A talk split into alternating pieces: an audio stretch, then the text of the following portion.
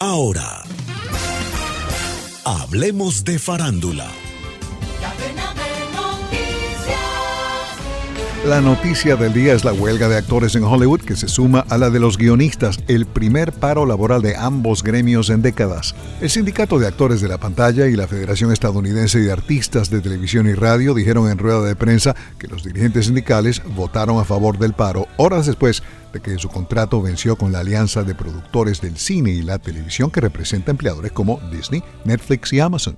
Es en esa época de inicios de los 60 cuando la agrupación de Beach Boys aparece en el mundo musical y ayer quedamos en que hoy hablaríamos de ellos no porque estemos en pleno verano, sino porque las imágenes que evoca esa música son como las de la canción de The Mamas de Papas, California Dreaming, sobre las hojas del otoño, el cielo gris y los días de invierno en las que el compositor siente nostalgia por California. El asunto es que tres hermanos, un primo y un amigo, decidieron una vez componer música dedicada al surf, a la gente de playa y al romance en las playas de California y otros estados de la costa del Pacífico como Oregon, Washington y también de mucho más allá como Hawái. Los adolescentes nacidos en Hawthorne, una comunidad ubicada en las afueras de Los Ángeles, cerca de las playas Manhattan y Redondo, comenzaron a crear lo que luego sería calificado de un movimiento artístico cultural que incluso los llevó a ser comparados con los Beatles. De hecho, se ganaron el apodo de los California Beatles. El propio Paul McCartney ha dicho que las canciones compuestas por Brian Wilson para el álbum Pet Sounds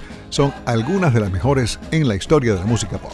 Las películas de Hollywood han contribuido, por supuesto, a crear ese mystique sobre las playas de California, pero es solo una ilusión en realidad. Son aguas un poco frías y grises todo el año los atardeceres sí son algo especial en California como también lo son los atardeceres en cualquier otra parte de Alaska a Chile.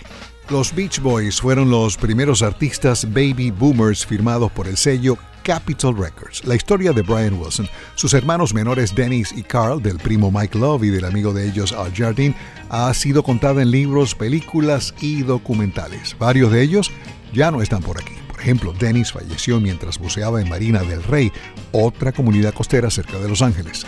La música de este grupo ha estado sonando en la radio desde hace seis décadas y ahora hay emisoras que solo tocan canciones de los Beach Boys, como el canal 104 de Sirius XM. Gracias a la voz de América logramos conocerlos personalmente en uno de sus conciertos en el Merriweather Post Pavilion de Columbia, Maryland, cerca de esta capital. Como dicen, cuando éramos felices y no lo sabíamos. Descarga gratis la aplicación Red Radial. Ya está disponible para Android y encuentras siempre una radio para tu gusto.